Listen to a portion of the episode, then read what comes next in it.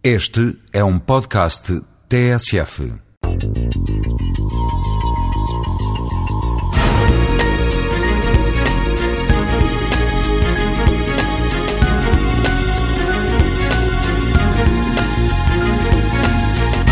Os alimentos funcionais são aqueles que, além de nutrir, também intervêm na prevenção e redução do risco de algumas doenças.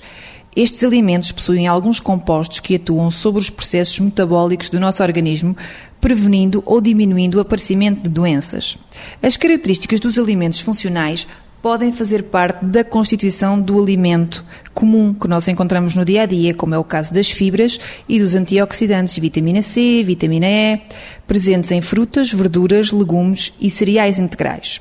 No entanto, estes alimentos funcionais também podem ser produzidos industrialmente através da adição de ingredientes aos produtos naturais, como é o caso do leite fermentado, dos iogurtes ricos em lactobacilos, dos biscoitos ricos em vitaminas, dos cereais de pequeno almoço ricos em fibras, dos leites enriquecidos com minerais ou ácidos gordos ômega 3. No entanto, tem de se ter em atenção que o consumo destes alimentos funcionais industrializados deve ser sempre associado a uma alimentação saudável e à prática do exercício físico regular. No nosso dia a dia, eh, na nossa alimentação, Uh, temos muitos alimentos que são alimentos funcionais, como é o caso, como eu já tinha dito, das frutas, das verduras, dos legumes, dos cereais.